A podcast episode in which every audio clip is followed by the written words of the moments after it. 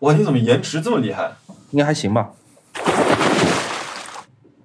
朋友们， 哎，我们今天是新的《鱼的许愿》新年第一期，不，新年录哦卡住了第一期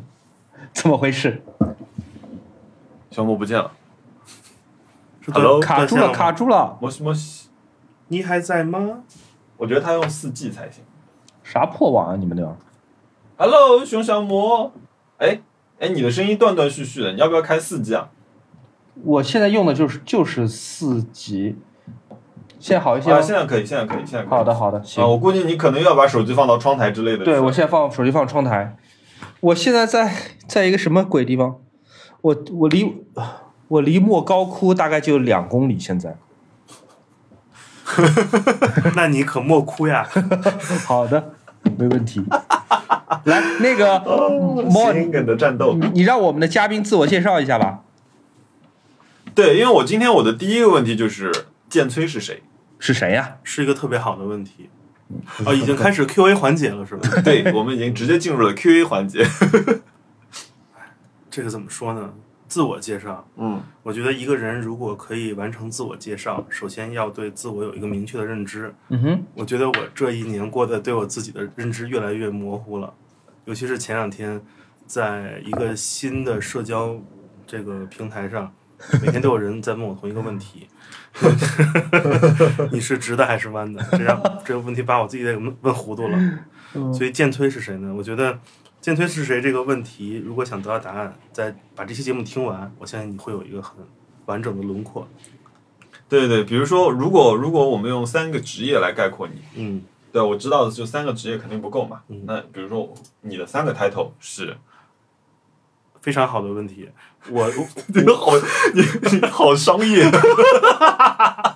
因为我的我的那个我的工作特点，第一点，我的工作是没有假期的。嗯，因为我是一个跟跟徐小沫比较像的吧，就是怎么说，咱们这叫什么呀？自由职业者哈。呃，我们我基本上是没有完整的周末或周内的概念的。嗯，然后我也没有生活跟办公的概念，这是我的工作特点 就。天天就休假呗。对，你可以认为是休假， 但是其实我我从起床到我开始工作，嗯我平时我观察自己也就可能十分钟之内就可以完成这个过渡，嗯，对，然后大概开始会一直工作几个小时之后才会停一会儿，大概这样，对，哦所以作为一个。如果真正是咱们就认真聊啊，嗯这我的工作应该就是一个，就是就算是一种 creator 创造东西，嗯但创造是什么呢？可能就太复杂了。嗯，真的巨复杂，什么都能做。我能补充几句吗？可以可以，嗯我给一些硬货给我们的听众吧。呃，建崔自己也有一 个，建崔自己也有一个播客叫 Common FM，大家可能知道啊。嗯然后我认识哦建崔有有快二十年了吧，就我们俩哇都还是差不 teenager 多的时候我们就认识了，因为当时我们把我们连接在一起的东西，对，是摇滚乐，呃，呃广义的摇滚乐啊，唱片。然后恶恶臭的摇滚乐，然后互联网斗嘴，还有泡泡糖，什么线上游戏什么之类的东西。泡泡糖你知道吗？泡泡糖我玩过， 我玩过，我我哎哎哎哎，我挤进了，我还是玩过的。对，那会儿每天就要想着如何扎别人了。啊、 然后建崔跟我很多职业生涯是重叠的，我们都做过出版物，做过杂志，呃，地下的或者地上的。在同一间公司，啊、对，是对我们我们俩曾经有过同样的邮箱的后缀，因为我们在同一个公司上班，然后我们有很多共同认识的朋友，然后直到现在，虽然我跟建崔听的音乐风格不太一样，但直到现在我知道他和我一样都是很热心在呃买唱片这件事情上面了。当然他买东西更多啊，他可能对还是的买买买书，我不知道你衣服现在还买不买了，但是你反正还买好多书，买好多画册什么之类的，嗯。他今天胸口有一个少女我今是天吗穿的是那个一个日本品牌， ，flag star。他跟那个日本漫画家桂正和合作的一个系列。哦这个人物形象是他的漫画经那经典漫画形象叫《电影少女》中的这个形象，哦，桂正和，但是桂正和最出名的不是后宫系列吗？就他画全是全是这种。对，嗯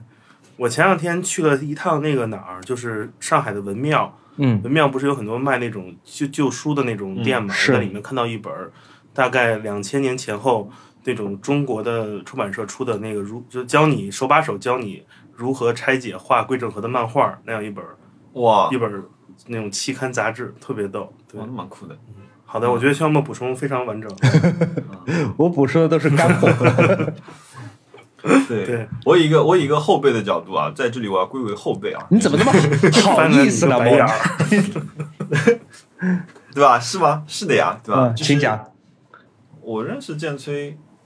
我认我我认识其实时间不算长，对吧？，对，就我真正跟你说上话，其实是去 Apple 的活动。我觉得对我们俩认识是是你还在做那个二十四节气字体那个时代，对，但那个时候嗯没有就是比较深入的聊天，是然后因为去美国，然后又被关在一个狭小的空间里，是的我们就对你就不得不逃避，呃，对不能逃避要跟我聊我天。们进入了斯坦福大学的那个人类人性实验的过程。对，然后那个时候还在三番嘛，就跟着你玩嘛，嗯然后去逛唱片店什么的，嗯，然后。对，就是就徐小莫刚刚说，就是你们两个有很多相似的经历，嗯，因为徐小莫像他徐小莫这样独一无二的人，就是你如果一定要说有一个人跟他比较接近，那就是你们两个，因为帽就是你们帽子有两点个是高了我认识帽子有点唱片高各自收藏最多的人，不不不，我听懂了，徐小沫，嗯，他说你是独一，谢谢我是无感恩。 二，嗯啊，好，哎，我还没开始喝，我不能醉。好的， 我们还是继续开始提问吧，好好吗？哎啊呀，对，第一个第一个问题呢是一个匿名问题，蛙池什么时候能上 Apple Music？嗯，今年年内吧，嗯，哇，这哇哦这算是一个重磅消息吗？，对对，因为我们其实刚录完那个乐队，因为我有一个工作身份是一个摇滚乐队的经纪人，蛙池在运运作一个乐队叫蛙池，对，然后我们前一阵儿刚录完了新歌，然后今年还在准备更多的歌要录，录完之后，其实我们会把数字发行的这个怎么说代理交给一个公司去打理，嗯，他们应该就是全网会会做的，然后我们也不不收费，对，不会卖。你哦啊你这是对第第几次做乐队经纪人啊？我第正式做是第一次，以我之前前做嘎嘎调是不是没你做的？对，但是那不算经纪人吧？我啊那会儿就是、就是那会儿还不懂嘛，那会儿也没有社会资源。我觉得嗯经纪人最重要的事儿不是你如何去帮助一个乐队把它卖掉，而是嗯帮助一个乐队把它做一些提前的预判。啊，我觉得这有这是点已经这有点像画廊主和工作艺术家的的关系。嗯是的，是的，对，所以我觉得，因为现在现在这个时代，中国尤其是在疫情之后，无论是音乐或其他的创意产业，其实都需要大量的这种内容嘛。嗯，卖一个内容很容易，但是如果帮他做选择，其实是需要阅历的。是你的，想，我现在这岁数也大了，其实是可以 做的。年轻那会儿就是一块儿玩儿，那个也负负不起那责任，所以那会儿还不算。嗯。下一个问题好，的是哪根葱问？请问主播们是什么时候赚到人生的第一个十万？哇塞，你们先说好。久远的问题。对，你可以，其实你可以说说你当时干了什么赚到人生第一个十万。你说这个他指的十万是一笔收入十万对吧？我觉得他指的是存款到到10万十万吧，对，哦存款到十万吧。我我真的不记得，这好久远了，肯定是奥运会之前的事儿了。嗯对，应该奥运之前，因为我能分享一个故事吗？嗯就是好多我的朋友应该都知道这个故事，就是我在奥运会之前，呃，那会儿在北京，因为逛街太冷了打不着车，买了一辆车的故事。那会儿啊，，嗯，买了辆车 对，对，我汽车我对知道汽车汽我知道车这个 故事，让他讲。因为那那对，因为你提到十万，我想那个时候我能一次性支付十万，嗯肯定是是是就是那个时间之前的十有拥有十万了嘛，嗯对，那个就是。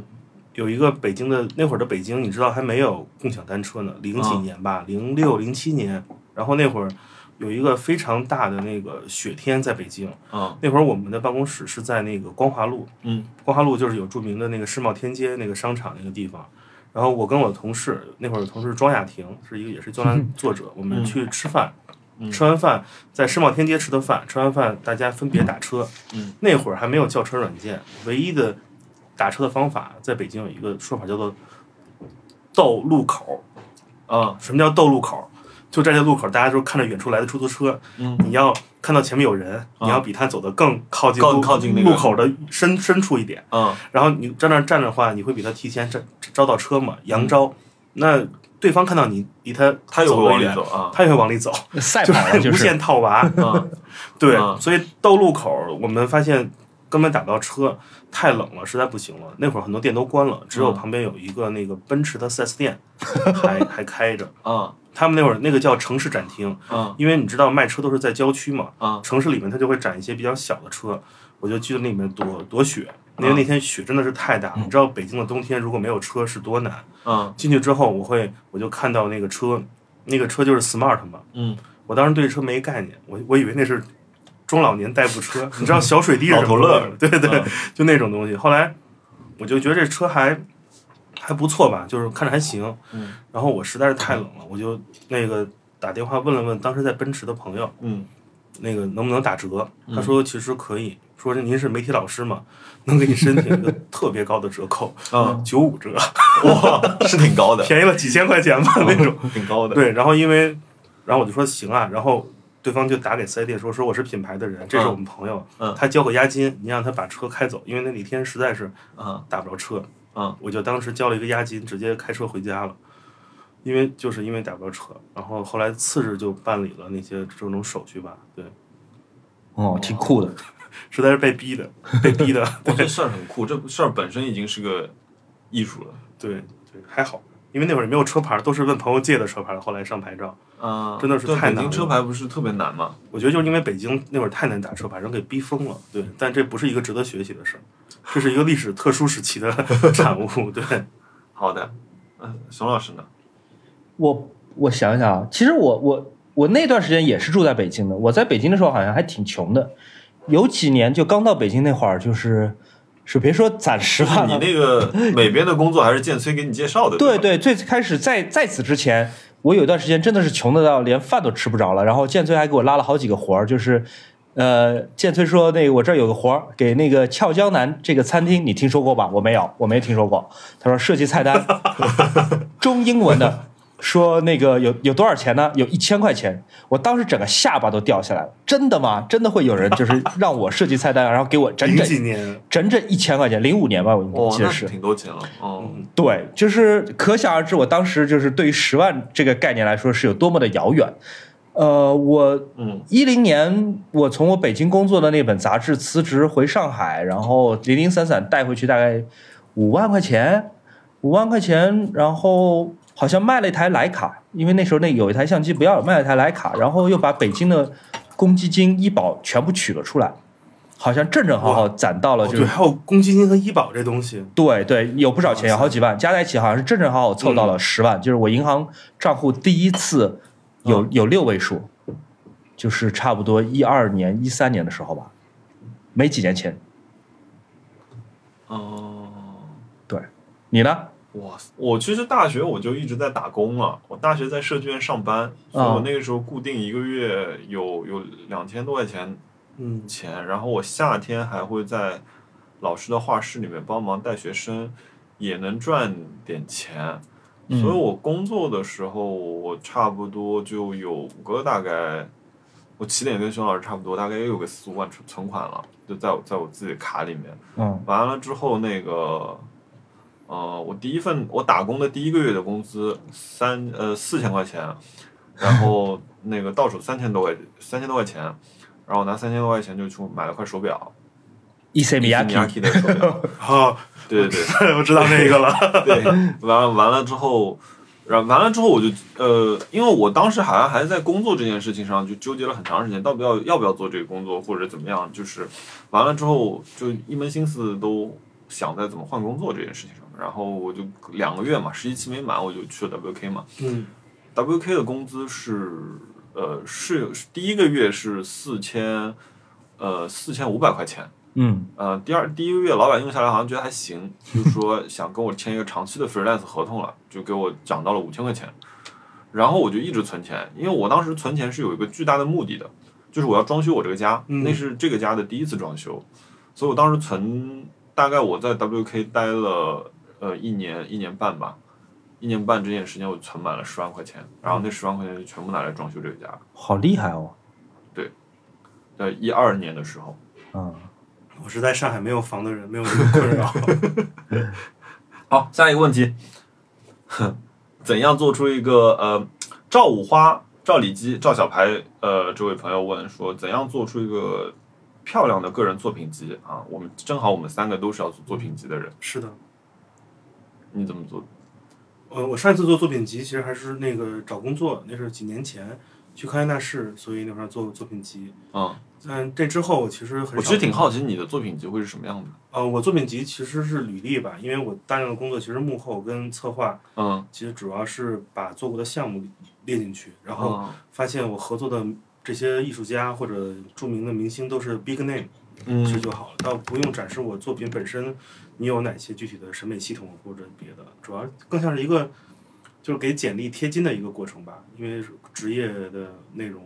不太一样。我觉得我作品集，嗯，我我的窍门儿其实是藏，就尽可能把不够满意的，或者说跟你这个作品集里特别满意的作品、雷同的作品给藏起来，尽可能的让嗯快速翻看这个作品集的人。会产生一种就是感觉，就你觉得你他觉得你这个人在各方面做的东西都不错，他不需要看很多，他只要看到不同的种类的东西，好像看上去都不错就可以了。所以最主要的是不要一窝一整锅全部端出来，一定要就点缀过之后精挑细选，只选不同种类的几样放上去就好了，因为这样会让你的雇主未来的雇主对你产生更好的想象。嗯，OK，那我也快快讲一下。嗯，在这之前有一个提醒啊，就是大家作品集务必用一个 PDF 压缩到二十兆以内，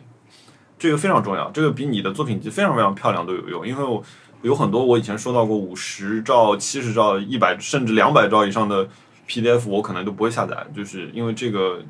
如何做出个人漂亮的作品集？我最近一本作品集是分了四本，我没法概括我自己，是所以我就把每一条线做了个作品集。但是我觉得熊老师说那个非常好，就是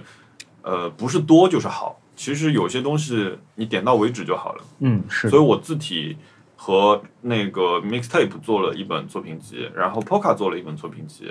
因为我觉得这是完全另外一个门类了。然后 Voice 做了一本，Voice 我就拿我当年自己做的 proposal 给拿过去了。然后我看过那个，啊，还有一个哦，还有就是我的商业合作项嗯目，所以就是有几个 UI 的项目，还有 mini 的项目什么，我就做了一个，也就挑了三三四个项目就放了一 下。我觉得就是东西不是在多，而是说你最近期的你拿得出手的作品，其实特别重要。我也分享一个吧。如果是经验上，因为我那会儿做创业总监，呃，过手的这个就是 art 工 art base 的人作品集非常的多。嗯，呃，第一点其实是你们刚才都说到了嘛，就是准而精。嗯然后第二点，其实大家大部分都是手机浏览，其实我也比较推荐大家尝试做一些竖屏的吧，因为你你要知道 review 你作品集的人，他们不一定很有时间在一个大的电脑上来看。然后第三点，其实是我的个人建议，大家可以尝试用在线吧，因为我我其实更愿意横向比对交叉，比如去 Behance 或者什么地方去看一看。嗯对，然后我不太希望我得到一作品集是一个就信息比较集中，哪怕你是学生，嗯我觉得其实你能在一个能对比的平台上，你能看到跟你相关的东西是什么，你能给到你的雇主一些提前的 pre education。嗯最后一点是，我觉得是一个学生或者说一个找工作的人，不要乱发作品集，一定要看清楚招聘的一些具体内容和你的预期的那个上班的公司的情况。我觉得乱发其实对你也不是很好，就会会冲淡你对行业中你的这个需求度。信任度对嗯，嗯，好的，谢谢。呃，那好，回归正题啊，就是想问一下熊老师，远程养猫的方案是怎么实现的？你怎么你怎么远程养猫啊？特别简单，就是有两、啊我们家有两个猫厕所，有两个猫自动饮水机，走的时候把马桶盖子翻啊开来，与此同时搞两个透明的玻璃碗大碗，一个装满猫粮，一个装啊满水，放在地上，在这两个透明的碗之前放一个呃能够网上监控的摄像头。然后每天看一看，看看嗯这碗里面东西有没有变少，有没有吃完，猫有没有在吃，它们走来走去胃口好不好、就嗯可以了，嗯，特别简单。哦嗯感觉像自助餐餐厅。对，可哦你是的，加量怎么加呢？我不加量，我就一次倒满。哦，足够量。对，是的，可是厕所，我我家猫最大的问题是厕所满了。我有两个之厕前所看，到有那种自动、哦自动循环收厕所的那个，一千多块钱，一千六吧，它是一个转圈儿那种。不哦但那个哎你养猫吗？我原来养啊，对，嗯但那个自动猫厕所那你有要大谨问慎题，那个自动猫猫厕所好像容易卡住猫，所以要小心，哦，不建议在对嗯家里没人的时候有时用。候会卡猫，对，家里没人建议不要用。还有一个就是，如果你家猫拉稀了， 行了行了，我可以想象了， 这是一期有味道的节目。我先回答几个问题吧，有几个问题问我的，嗯就有一个问题问我啊，他说养植物的土和施肥相关，有推荐吗？我我养植物的土，我一般是这样子的，我一般会买一个混合营养土，就偏黑的，就是中间混了椰糠和呃珍珠岩这类的呃土，一个是它本身有营养，第二个它疏水性比较好。然后呢，我建议在你加买这个土的同时呢，你再加三分之一到四分之一的珍珠岩，因为我首先啊还是要你了解一下你的植物啊，我养的大部分植物都是需要呃见干见湿的，也就是说我水浇下去疏水性一定要好，所以呃我会在里面再加三分之一的到四分之一的珍珠岩。然后，如果是施肥的话，有一个东西叫植物界的呃神仙水， 就是有一个东西叫 HB 幺零幺，这个东西呢是一个非常有机的日本人做的一个有机的那个呃植物养料。我一般浇水呢，一升水就滴四滴到五滴，就这个样子。我基本上就是每两周可能滴一次吧，我觉得挺好用的。当然还是会有养死的植物就是了。哎，你最近养植物吗？没有，我最近刚养死了一盆那个绣球，你 懂吗？没有没有熬过这个冬天。然后还有一个问我的问题啊，他说那个一个匿名问题，他说日常代步的话，买辆什么样的自行车，还是共享单车就 OK？买辆 smart 吧，呃，对，呃，我觉得日常代步的话，其实其实你怎么方便怎么来。如果是代步的话，比如说像我的车其实比较麻烦的，比如说像我们今天去吃饭，啊、我就必须得找一个它在室外有桌子的餐厅。 OK，这是我们吃饭的第一条件，就是因为我们几辆车都没锁，所以我们都得停在外面。然后，如果你只是代步的话，我觉得共享单车挺好的，就充个卡，然后有个月卡，来来回回用挺方便的。那我其实其实我平时我就算有就算有我这两辆车，我好像共享单车用的也挺多的。嗯，呃，我因为没有美团 app，我只有支付宝，所以我只扫那种蓝的车。我骑自行车的机会最近变少了很多很多。甘甘肃没有共享单 车，对，不应该说是莫高窟边上没有共享单车。可能有，我还没仔细找啊。有共享骆驼和扫一个，推荐性价比比较高的手绘板，iPad。我觉 Air 得或者 Pro 都可以。我那就是 iPad Air 吧。影拓其实也可以用，可是影拓现在因为 iPad 可以做到最简单的一件事情就是呃手眼协调。当然你知道在十年前我们用数位板的时候，你知道数位板这个东西吗？嗯，我知对道，，我们前面呃在广告公司用数位板的时候，其实它是是眼睛看着屏幕，手在下面动，它其实对手眼不协调。而且它那个屏幕，如果比如说我有两个屏幕，它够是超级宽的时候，它那个比例都是不对的嗯。所以你想，它只有 A，比如说就是 A 五这么大小，但是你对着一个屏幕，可能是一个二十比十的这样的一个屏幕，所以根本根本没法用。嗯，所以我觉得 iPad 很好，很方便，然后有随行这个功能，嗯你又可以多一个屏幕。好，呃，我这个问题我想聊一下的，确确实是想聊聊一下的，就是想问我们怎么看 Clubhouse， OK，因为刚刚建崔来我家的时候，他我们差点聊到这个，说我说你等一下，待会儿在我们录音的时候说这个，来吧，其实谁先？呃，我先说吧。其实，呃，隔嗯壁播客说的挺好的。隔壁播客，我当我现在说隔壁播嗯客的时候，就是 nice try 对吧？我 literally 说的就是隔壁，嗯因为他们俩现在 就在我要要我们住， 对，而且我录我今天晚上是播客马拉松，我录完我们这一期，嗯我立刻去隔壁开始录他们那期。小易好像因为德你要州去的 Nice Try 吗？对，因为小易因为那个德州的那个冰雪暴参与不了了，所以我今天又要去客串一期。好，然后代班 anyway， 代班主播，对对，我、啊我觉得 Clubhouse 是一个挺让人放松的一个一个一个，至少让我觉得挺放松的一个说话的地方，而且出出人意料的是，在那边的谈话的质量非常的高。相比而言啊，我觉得谈话质量非常的高，然后大家整理观点，嗯，就你有种感觉，就是每一个上来发言的人，可能刚才也没仔细在听，都是在很用力的在打腹稿， 所以大家每一个上来的人都逻辑清晰，要点非非常的明了啊、但是呢，我觉得 Clubhouse 有一个问题是在于，比如说你关注你的人多了，有同事、有朋友什么的，有有些群你就不能随便进。嗯 我我前我刚阵跟小莫说完， 对我我前阵进了一些很很多很污的群，我纯粹只是想进去看看，好满足好奇心。然后进去之后，就所有人都知道徐小魔进这群，特别麻烦。然后又被人钓上来了。对对是，嗯。你们呢？嗯，你呢？我我之前呃很多人邀请我用 Clubhouse，但那会儿年前嘛，春节之前特别忙，在收尾好多工作，就好几天很焦虑。我我大概是到第十个人或第十一个人邀请我，我才去下。嗯，我说你邀请我，我回去我去下去用。结果用完之后，到昨天就这一段时间，大概多少天了？十几天，十天时间吧。嗯，然后我应该是每天都都在上面，我没有一天不在。你在上面消耗多长时间？我我平均我算过，每天的在这儿在线时间是十二个小时左右。我我就我就我从我睁眼到我睡觉，我基本就挂着，我也不会停。而且，嗯嗯，我我的那个 WiFi 如果连的话，其实在它被、被那个嗯握了之后，会信号不好，所以我一直在开着四 G，嗯在使用那个，所以是一个深度的这样一个怎么说使用者吧，就嗯到了比较那个上上瘾的阶段。然后我后来我就在 Clubhouse 开了一个房间，我说希望大家讨论一下如何能戒掉 Clubhouse 的瘾。 嗯 然后本来我是想在别的地方讨论，嗯，后来我发现最适合讨论这个话题的地方，是在 Clubhouse。对，就是很很 很矛盾。那我今天是我这这些天来唯一一天不没有打开的一天，我今天一天也没有登录，是因为呃，今天一个是比较忙，二一个是我发现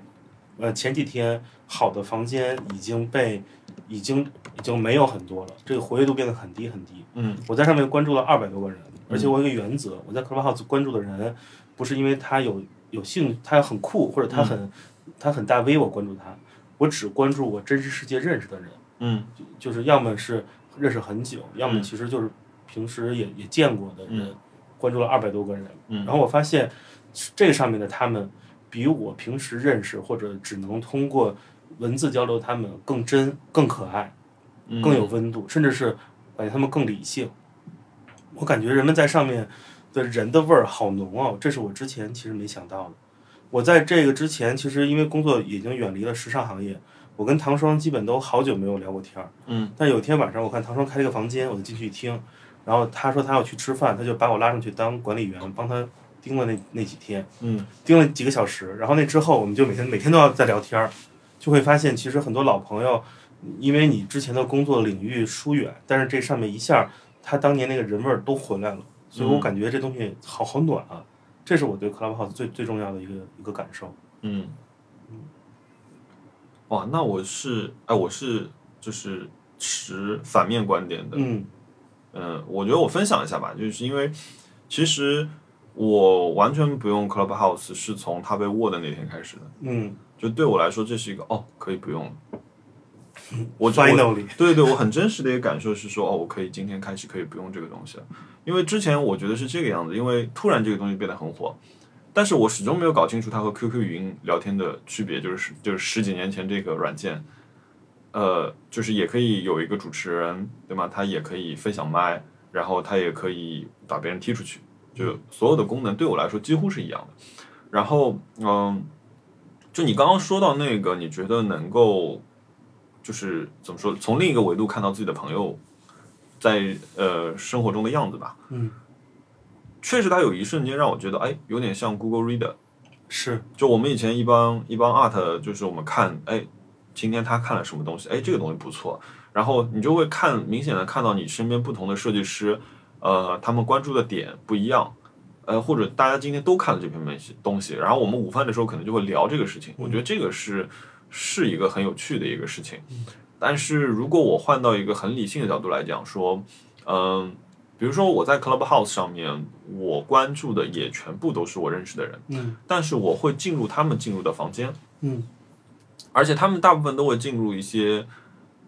比如说，比如说以前我有一个做技术的一个一个一个前同事，他一直就会听一些关于什么比特币啊、嗯特斯拉啊，就是因为他他是 MIT 的嘛，所以他会明白听这一块的东西。然后我比如说我进去一听，那就是一帮 VC 在那里聊，嗯我第一次说我听到一帮 VC 在里面聊的时候，就是特别像一个不抽烟的人进了一个机场的吸烟室的感觉，对被环绕着那种。对。然后，我为什么要听这个东西？因为它没有营养，嗯，他们只是在分享说我今天打了高尔夫而已。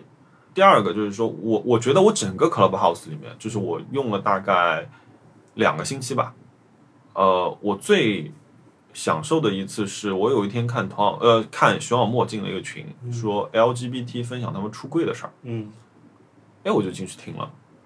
那天，然后我发了个微博，我说我今天听的很真实，我觉得很好。嗯，因为我我跟小莫有一天我们还想做了个尝试，我们就是说，呃，做了一个分享梦境的这样一个一个一个直播嘛，嗯当然有很点失败手足无策，就有点是失败。嗯，对对对对对，就是就我们俩完全不知道该怎么 怎么去控制明白。这个东西。对，这里面有个然后矛盾，就是我们很难平衡发言者和聆听者，因为发言者他们满足了这个这嗯个输出的欲望，但是他们的故事可能并不是很吸引人。我们房间里这么多人，可能是顺着我们俩来的，你感觉让大家浪费时间在这边听一些。其实挺鸡毛蒜皮的事儿也不太好，所以我觉得那天嗯晚上其实我我们很难把这个度掌握好，就是那个房间其实不是很有趣。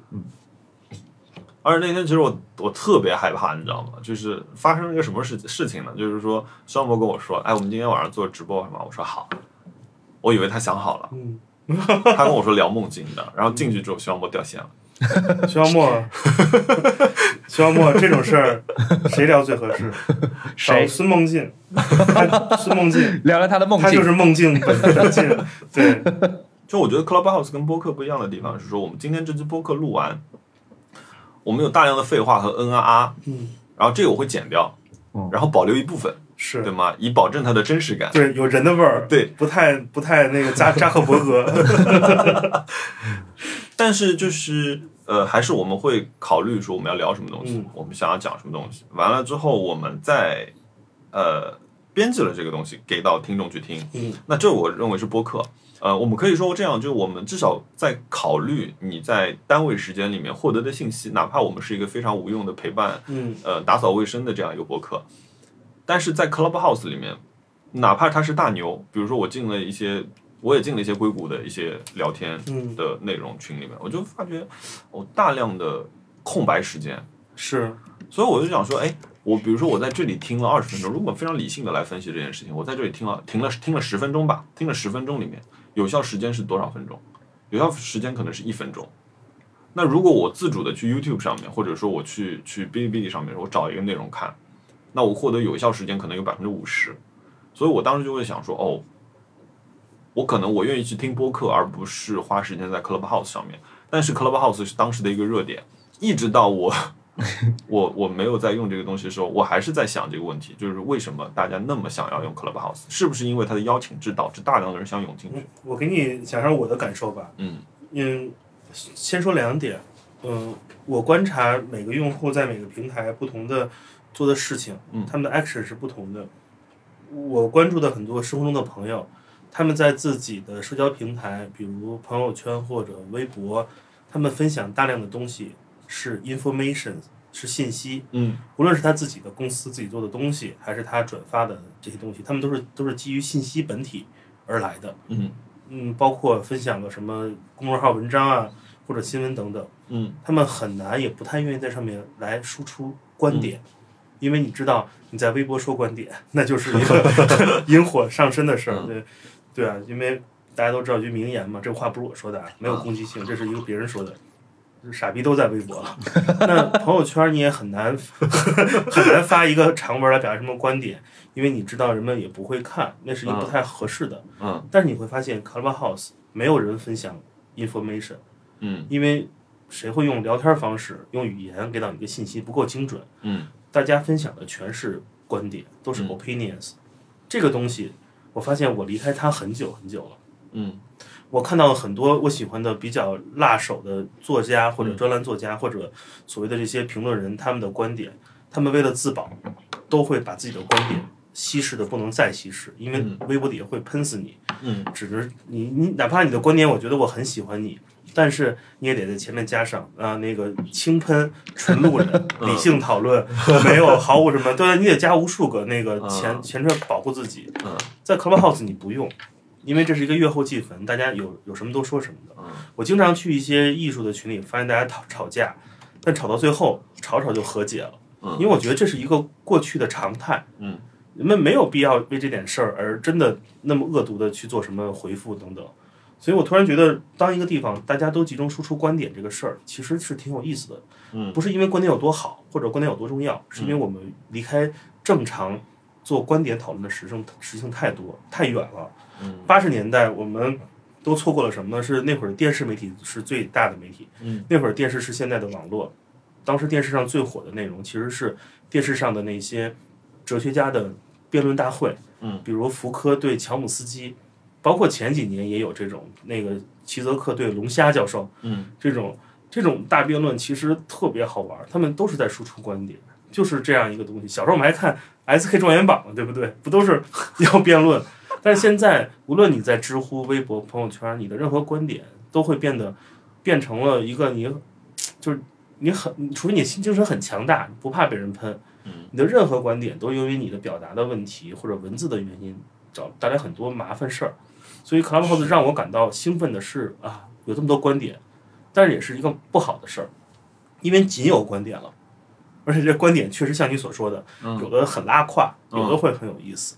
因为它就不是它的产品设计就不是一个让你有很高期待度的东西。对其实你打开 Clubhouse 正确的方法不是在一个房间，因为标题或者里面的牛人你进去，嗯而是一旦你听到不好，你就自然离开，不要期待后面。嗯当你关注了很多很多人，你就有逛房间的感觉。你点嗯下面那个按钮，那个 Explore，嗯你可以去更多你关注的人其他房间。这种嗯发现的惊喜、偶遇，一个一个看，有点像在跳不同的房间听东西，就像是各种讲座你，就像是你第一次小时候第一次出国去了美国，进酒店，嗯遥控器打开两百多个频 道，它是跟这种感觉是很像的。嗯所以我觉得这其实才是 Clubhouse 正确的使用方式，你就不嗯应该有期待，就应该去里面随机的找东西，因为你嗯你只要是很 casual 的进去，往往会能得到惊喜。嗯，但如果一旦盯着谁去，很麻烦，所以我基本不去那些定时的嗯邀请你什么八点半李开复给你讲讲这那那我都不去，嗯想想就知道肯定很无聊。对，这是我的一个感觉。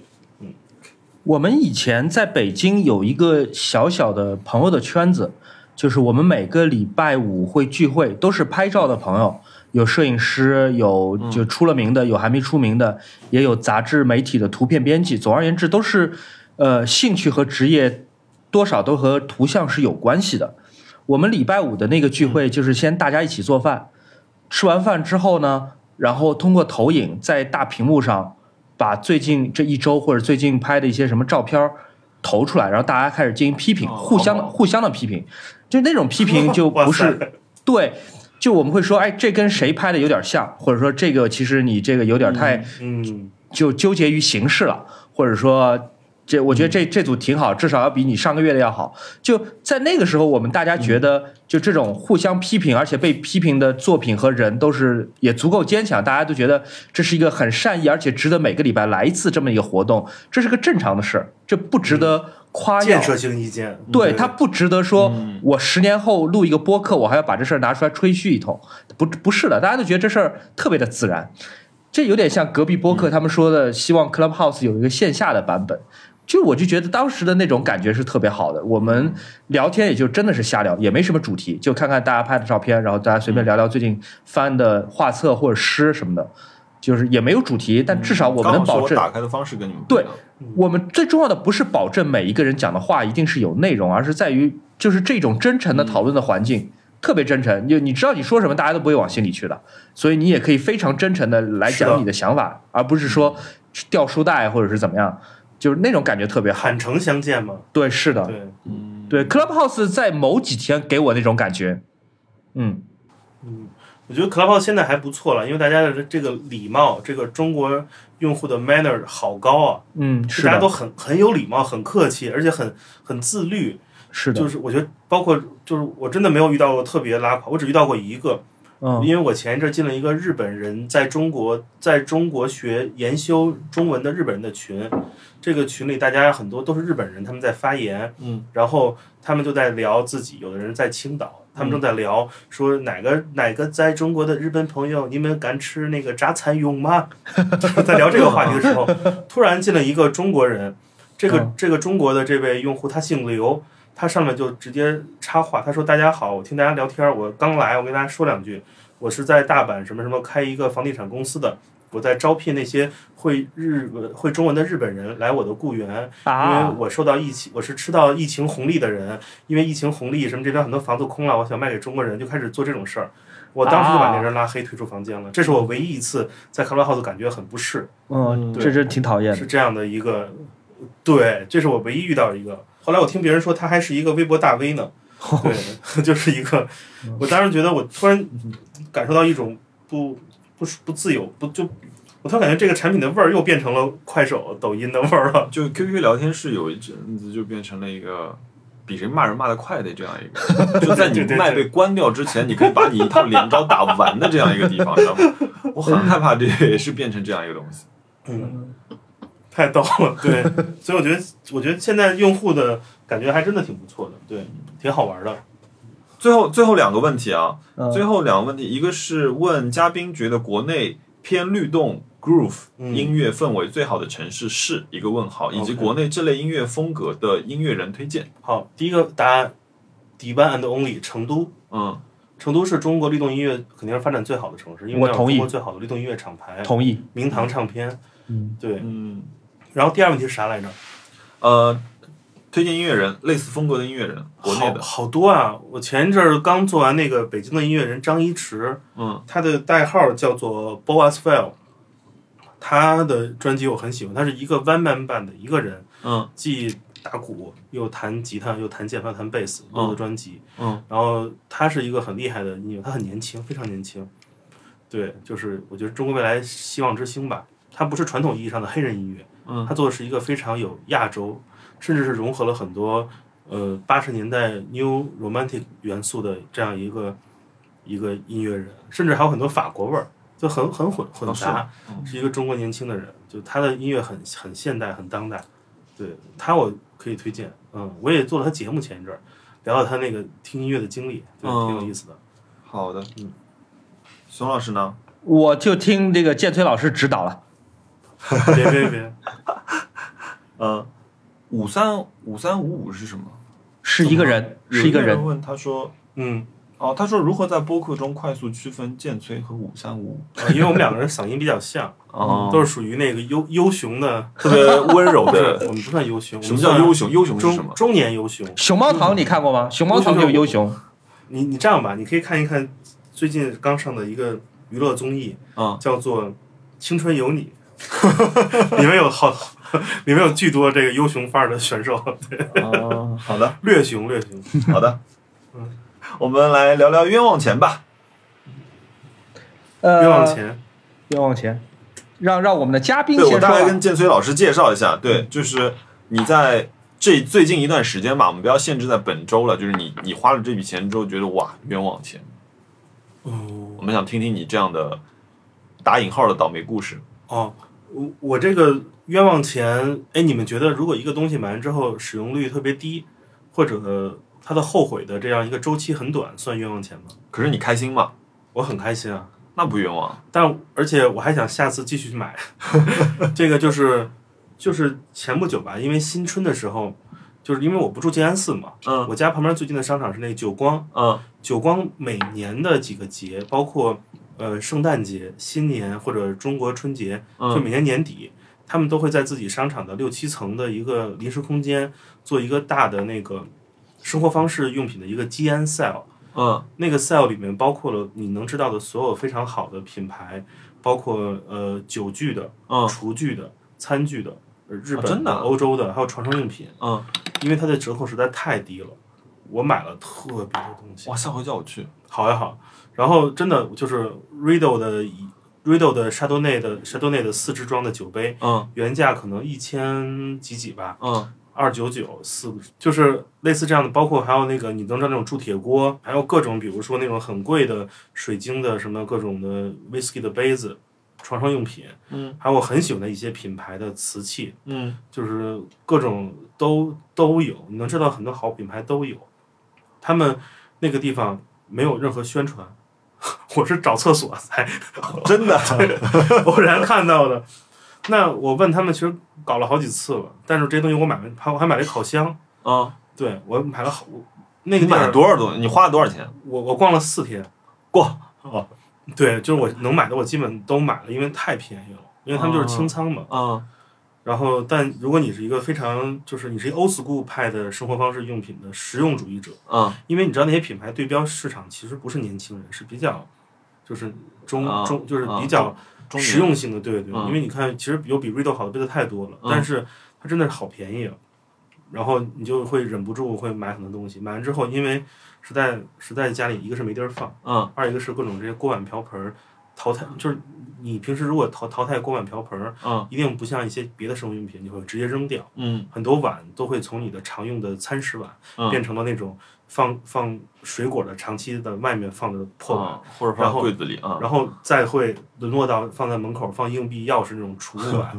然后再沦为你就扔到阳台或怎么样，嗯最后才会很难扔拿出去哎对，没错。所以这种东西会会因为去了太多这种积 n sale，让自己的生活中的东西慢慢增多。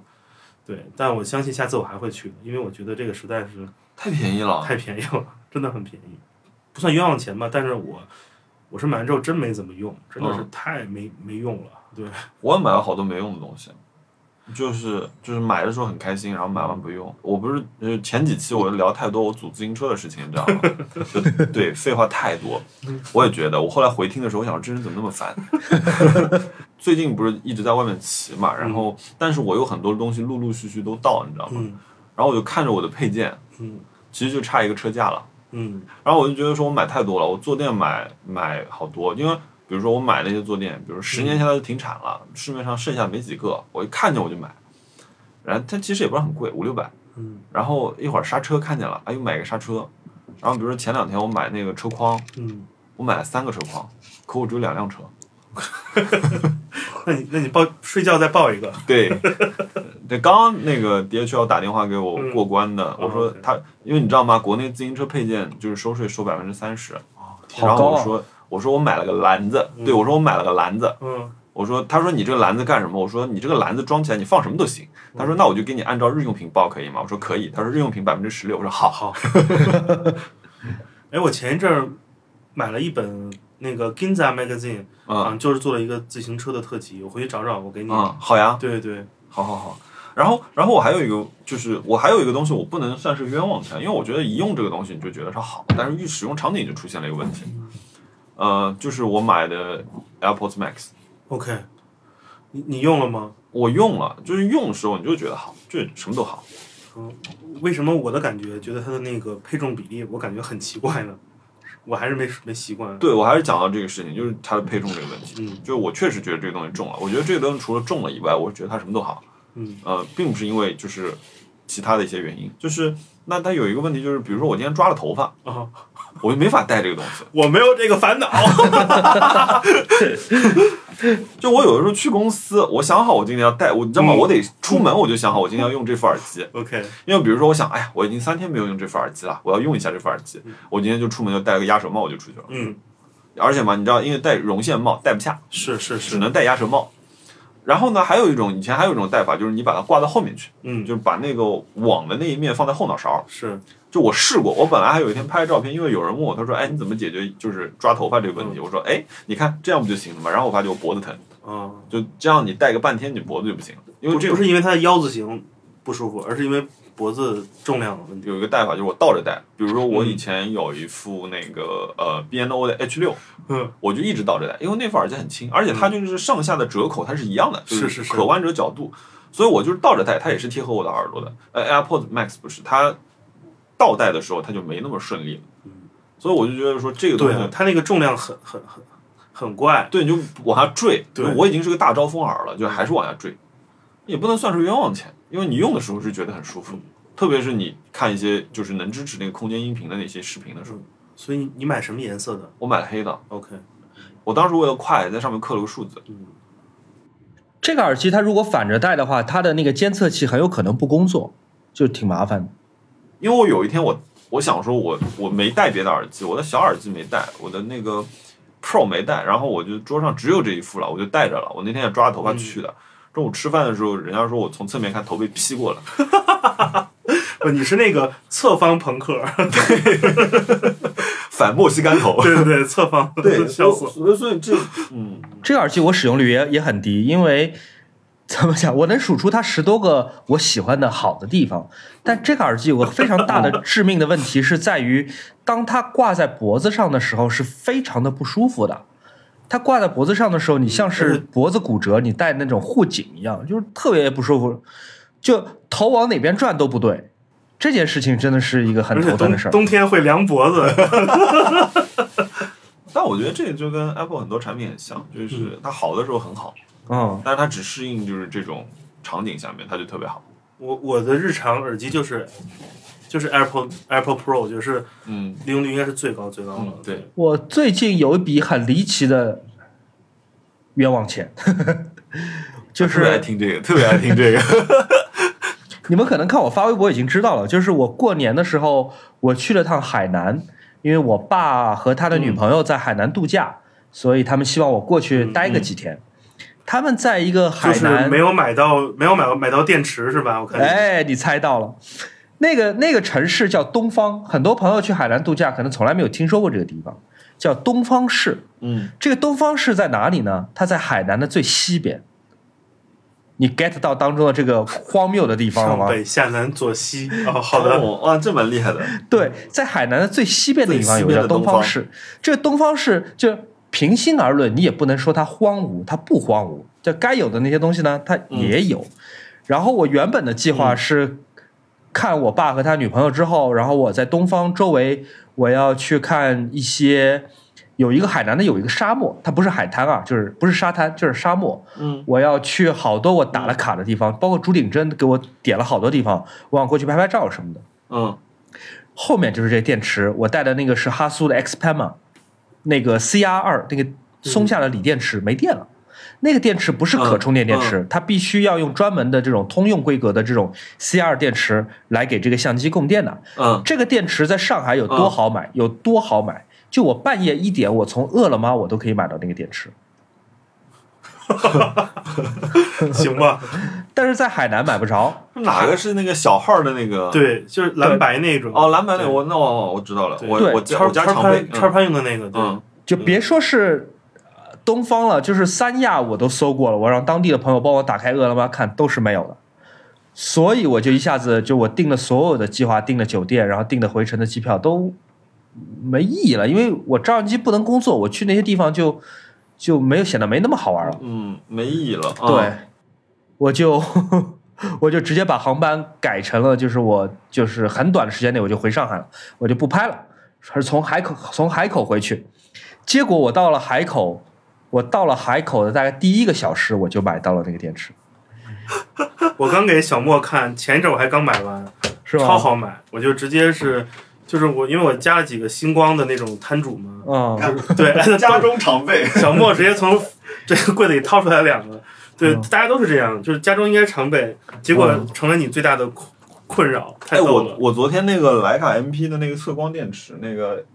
L 什么四四 L244 L 四三啊，那个电池、嗯小纽扣，啊、对我那个电池全没掉了，发霉天了，哪，气死了。锂电池对，能就发是霉？鼓出来了。哦，那那不是对那不鼓出是来发了霉，那是腐蚀掉了。你在相机里发现的吗？你是从相机里发现它变绿了吗？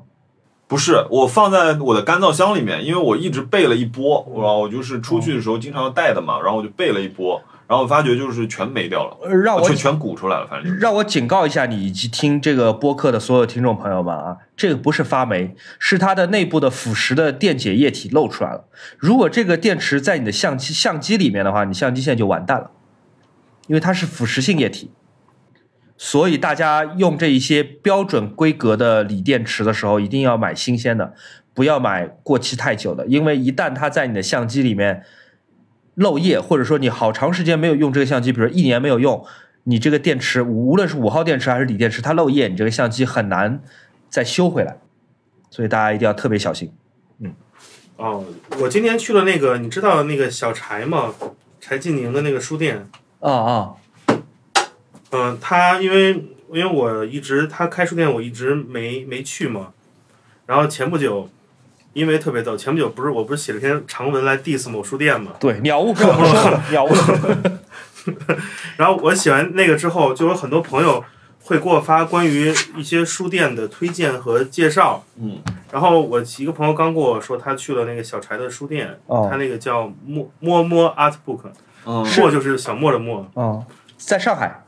对，然后我就对，在这上海个小莫不是熊小莫，是我。对 墨，对，对因为我习惯讲管墨叫小墨了。嗯然后，对我就去了他的书店，我在他书店买了两本书，一本是我之前错过的，是《水谷集法》几本的一个精选吧，嗯就是有有东京鹦鹉，还有嗯其他几个的一个精选。你说那个店主要是卖摄影书对对吧？他只要他主要卖摄影书，包嗯括日本的和几个欧洲的，而且他几个选的出版社都都挺好的。嗯，对，他的那个东京社的书巨巨巨多，对，然后我还买了一本那个谁，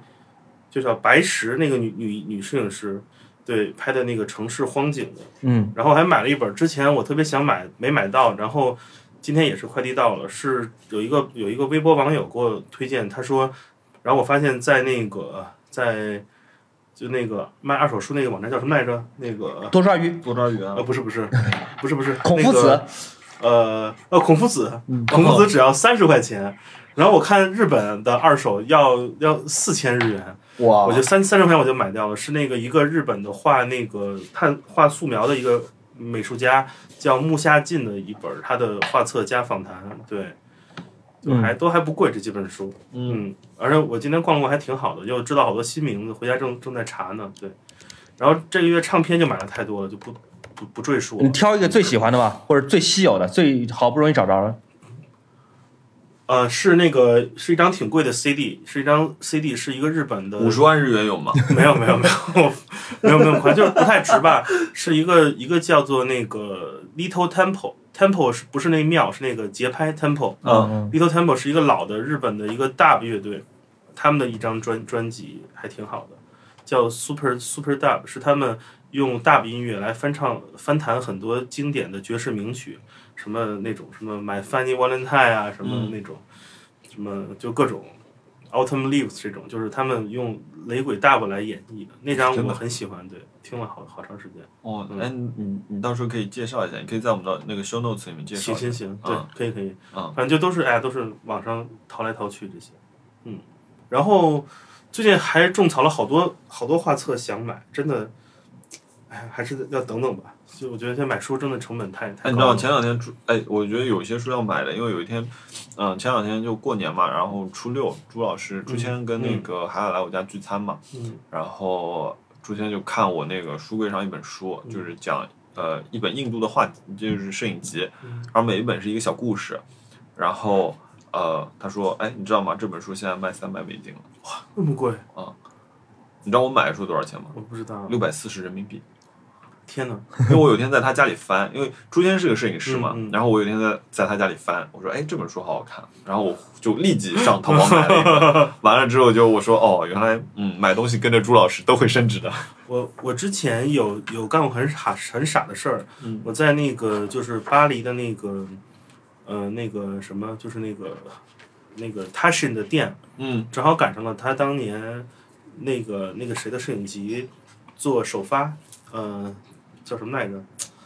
特别著名的摄影师，嗯、操，喝完酒脑子忘掉。 再喝一口，对，然后就是同样一本书，那个我当时就是因为偶遇他的首发，我买，嗯买回来了之后，好久都不看了。我之前也是朋友，别人跟我说，就就是卡小西嘛，去我家，嗯他说你这本书现在网上升值到了什么上万块钱，真的，对，就是，对，哇就是那种你偶尔买到东西，然后就是因为我不太懂嘛，他们会一直关注，对，所以就很，我觉得这东西，因为那也是十几年前买的了，对，所以我觉得这个印刷品这东西，我觉得跟唱片是一个道理嘛。如果你你你能赶上，能留一本儿，它的升值空间还是挺大的，因为很多这些东西再版率很低了。对嗯是我我来讲讲我最近买了一些奇怪的唱片吧。呃，我春节期间因为有时间狂刷日本雅虎拍卖，所以买了一些特别怪的东西。我买了嗯窦唯《黑梦》的日本版出版 CD，日本版哦，日本版的窦唯。 我买了还是黑梦，呃对《嗯黑梦》的出版 CD，然后我买了那英白天不懂夜的黑的日本版 CD，纯粹出于好奇心，就我不是那英的那个歌迷啊，我几乎对那英一无所知，但我就看到哎日本版，还是九十年代发的日，就他当时刚要登陆就是国外市场时候发的，然后我买了范懂的我嗯我买了范晓萱《你的甜蜜》的日本版的 CD。对对，然后我还买了什么呀？哦，有有有那个，呃， 我可能看我微博的朋友知道，我这两天那个入手了一张我特别想要的，就是我差不多等了三年才买到了。莫你肯定也感兴趣，就是那个坂本龙一八九年的那张黑胶《Beauty》的日本版，那张应该是我最喜欢的版本龙一、啊 Beauty 的日本版，嗯日本版黑胶，那张非常非常少。嗯，呃，嗯朋友们，那张应该是坂本龙一呃他的个人的专辑当中最开始要开始进行国际化的那种那一张吧，因为它里面好多人，我记得有那个塞内加尔的那个，我不知道我发音对不对，这个 Yoso Endo 是这么发音的吗？对，尤尤尤素恩度，尤素恩度有尤素恩嗯对，度，对，给大家介绍尤，对，跟跟大家介绍尤素恩度，就是你们知道九八年世界杯主题曲吗？有一首是那瑞奇马丁嘛，嗯那另外一首就是尤素恩度唱的，嗯。对，叫什么什么？If you wanna play，呃就，Do 是 Do you 一个著名 mind 的 Do you 三人 mind 家 if I 对 play 对 Do ，Do you you mind mind if I play？对 play 什么这？对我特别喜欢那歌。对，然后哦对对，就就就那个，这就是尤素恩度。对，那啊嗯那人是大师，那不是一个说少数族裔歌手那么简单，那是个大师，就是是擎天柱一样的大师。然后那张专辑里面，我记他是后来的塞内加尔的那个文化部部长，哦他后来成为塞内加尔文化部部长。嗯，然后那张专辑里还有那个那个《海滩男孩》里面的 Brown Wilson，哦，Brian Wilson。对，然后还有那个 Arto Lindsay，他之后跟那个坂本龙一合作了好几十年。嗯，嗯，对，有有反正有特别多，就是我很感兴趣音乐人那张专辑我很喜欢的，就是啊、呃封面的摄影嗯我我也也我也很喜欢嗯很喜欢，那张专辑我买了特别贵，四万多日元，四万多日元那哇，张。那么贵，那张我专辑，我嗯，两两年之两年内没有在 eBay 上出现两过，嗯，我那张黑胶应该是三十块钱人民币买的，买的比较早。日本版 吧，那会儿开店 嘛，扎心啊了是日本版，是日本版。气死我了扎心了，好好生气啊！嗯对，我就买的太早了，你想那会儿，嗯对，很早。 但没没什么了不起的，你有范晓萱你的甜蜜日本版吗？想必是没 有的。我没有，对我只我我我只有我只有自己的甜蜜。嗯哎，我自己认为我嗯最值钱的碟应该是山下达郎有一张键本碟在我这儿，嗯，嗯就就是在哎，Come on FM 听东的吗？京的地嗯东京的地下，我当时我记得应该是问了你跟建崔说去东京逛什么黑胶店，嗯，然后去逛，然后就在那儿随手翻翻到的一一张，嗯，就是一看这个键本碟，然后又没有封面，然后上面就是看上去就是一副很 raw 的这种，应该就是那种给电台的那种对电台嗯碟广播纯的。我两千日元吧，像像那个坂本龙一、山下达郎，嗯，就属于那种很早就已经收齐的， 我就没有没有什么情感的波澜。收你你版本容龙易一全了吗？单曲和专辑，你全了吗？版我本哦坂本龙龙一一跟 YMO，啊，我我可能只有只有两三张高桥幸宏的单张还没有，但坂本龙一我很早就全了。哦，我有我最开始去日本就已经把这事儿搞完了。高桥幸宏我特别喜欢，高桥幸宏嗯我是收全，但坂本龙一对，我跟你说，我还有哪张没有啊？我我现在正在看我我坂本 Disco，龙一七寸可能，嗯嗯，我坂本龙一的七寸可能还差一些嗯，但是大部分其实都都已经有了。 YMO 我到最后听的最多的，呃，除了就是那个谢野晴臣的那个两张，呃，爵士嗯，后期的两张，我觉得我听的很多嗯。以外，我其实听的最多的也是高桥幸宏。嗯，你知道我我收坂本龙一收到什么程度？嗯，我有我只要有他 credit 我都收，包括他他们那会儿坂本龙一接了私活儿，嗯他给东京电视台的一个那种综艺节目叫做 The Snake Show 蛇蛇秀啊我知道做的配乐我都收收了，版本对，还有但还有两张两个版本我都收了，对哇，对，所以我当时就是比较闲嘛，就是都会买，包括了他做的什么游戏配乐那些，我都是见到都会买。还有我还买过那个坂本龙一向那个 Herbie Hancock 致敬的一张非日本版发行的，嗯他们那个封面是模仿他模仿 Herbie Hancock 著名的专辑 The Future Shock，嗯它哼也叫 The Future Shock。嗯对我包括哦我在你知道坂本龙一大家的一般拼写是 Sakamoto 嘛？但是有一些海外版本会给它拼拼错的，那些我都会买，比如把 mo moto 拼成 model 什么我都会买。嗯对，哦所以就是垃圾堆里翻出了好多，就基本能买的都买了。 虽然不是迷弟吧，但是但是其实当时一开，当你一旦收藏某个东西，你就你就会停不下来这种感觉。对反正徐小莫肯定也是这种对，买买 PROG 的男人，不是一般的男人。 对，坂本龙一我刚看了一下，我还缺一张，就是他的在 Disco 是排在他第一张，七六年的，但那张其实应该算合作专辑，就是他跟图曲力行的嗯，一张合作专辑叫哦 Dis- Disappointment，、那张特别贵，那张卡可能要七八万日元朝上，我一直没舍得买，然后而且也没出现过就是对侧标权的，对我那个是那个我应该那张是一个封面改了的版本，不是那原始的我那张。啊、原始版本就有点像那然后个 Brian Eno 的那个 Ambient One 的有点像，对对对，嗯然后，然后我觉得坂本龙一，嗯，我觉得其实买下来之后，嗯嗯，你常听的就那几张吧。说实话，你最喜欢哪张？我我给你举个例子吧，嗯我最喜欢的，我其实我听的 Koda 我听的次数最多，啊哦，靠的，嗯，我 Koda 是我听的时间比较比较多的一张吧，就拿出来就会放。啊，你俩聊着，我去隔壁找一下我那张碟，我背不出名字。嗯但实际上这些年来，我可能听那个五他屋也会很多，嗯嗯，因为我觉得听五他屋特别适合工作。我特别喜欢就是他 synth pop 那一阵的，就是一张就是八七嗯年的 Neo、Neo Geo 那张我特别特别喜欢啊、你有只有那张超棒，哦、n e o Geo 太厉害了，然后里面还有 AK pop 我很喜欢。对，对然后我超喜欢 New Jill。对那张应该是 Bill Laswell 监制的，对我是，我记得就那个时代，我还发过一个微博，很早了，就是他那会儿做 New Jill 的时候，专辑还有 Un- To United 那些专辑，其实是引用了很多特别经典的那种二十年代俄罗斯艺术的那种东西，当然哦做了很多比对。嗯嗯对我当时还是在 第六家发现的。对对，嗯我觉得哎呀，反正坂本龙一即将要来要来国内做展览嘛，我估计也会带来一股新的浪潮。我们应该新的多浪潮多买点儿，可以这时 候那个怎么说，在闲鱼出手，你知道吗？哪天开展？对。呃，坂本龙一北京的那个展览，就是在那个木木美术馆新馆的，呃，反正我们节目上线的时候应该也可以公布了，应该是在三月十五号开展。嗯然后这个展览会持续挺长时间的，所以也不不怕看不到，也不怕去排队吧。那它展览内内容是什么相呀？信展览的内容其实很有意思。班博云这展览会展览好多他跟他有关的作品，并嗯且有一些是以他的音乐为出发点，有啊很多、呃日本的多媒体艺术家来做的声音的互动装置，不是之前在韩国展的那个吧？完全不一样。这次还非常的新呢，对，而且包括什么真锅大肚这种大家很熟的这种，他们都会带很多新作品过来。哦，我我我看了看那些介绍，我感觉还挺好玩的。真锅大肚还挺想看的。对，就是整体感觉还跟我想象中不一样。对我本来以为是一个特别那种，你知道像回顾展吗？嗯后来我发现其实它不是不是回顾展的那个状态，还是一个等于说他是想用媒体艺术嗯，重新把他的很多作品的原始理念再给你讲一遍。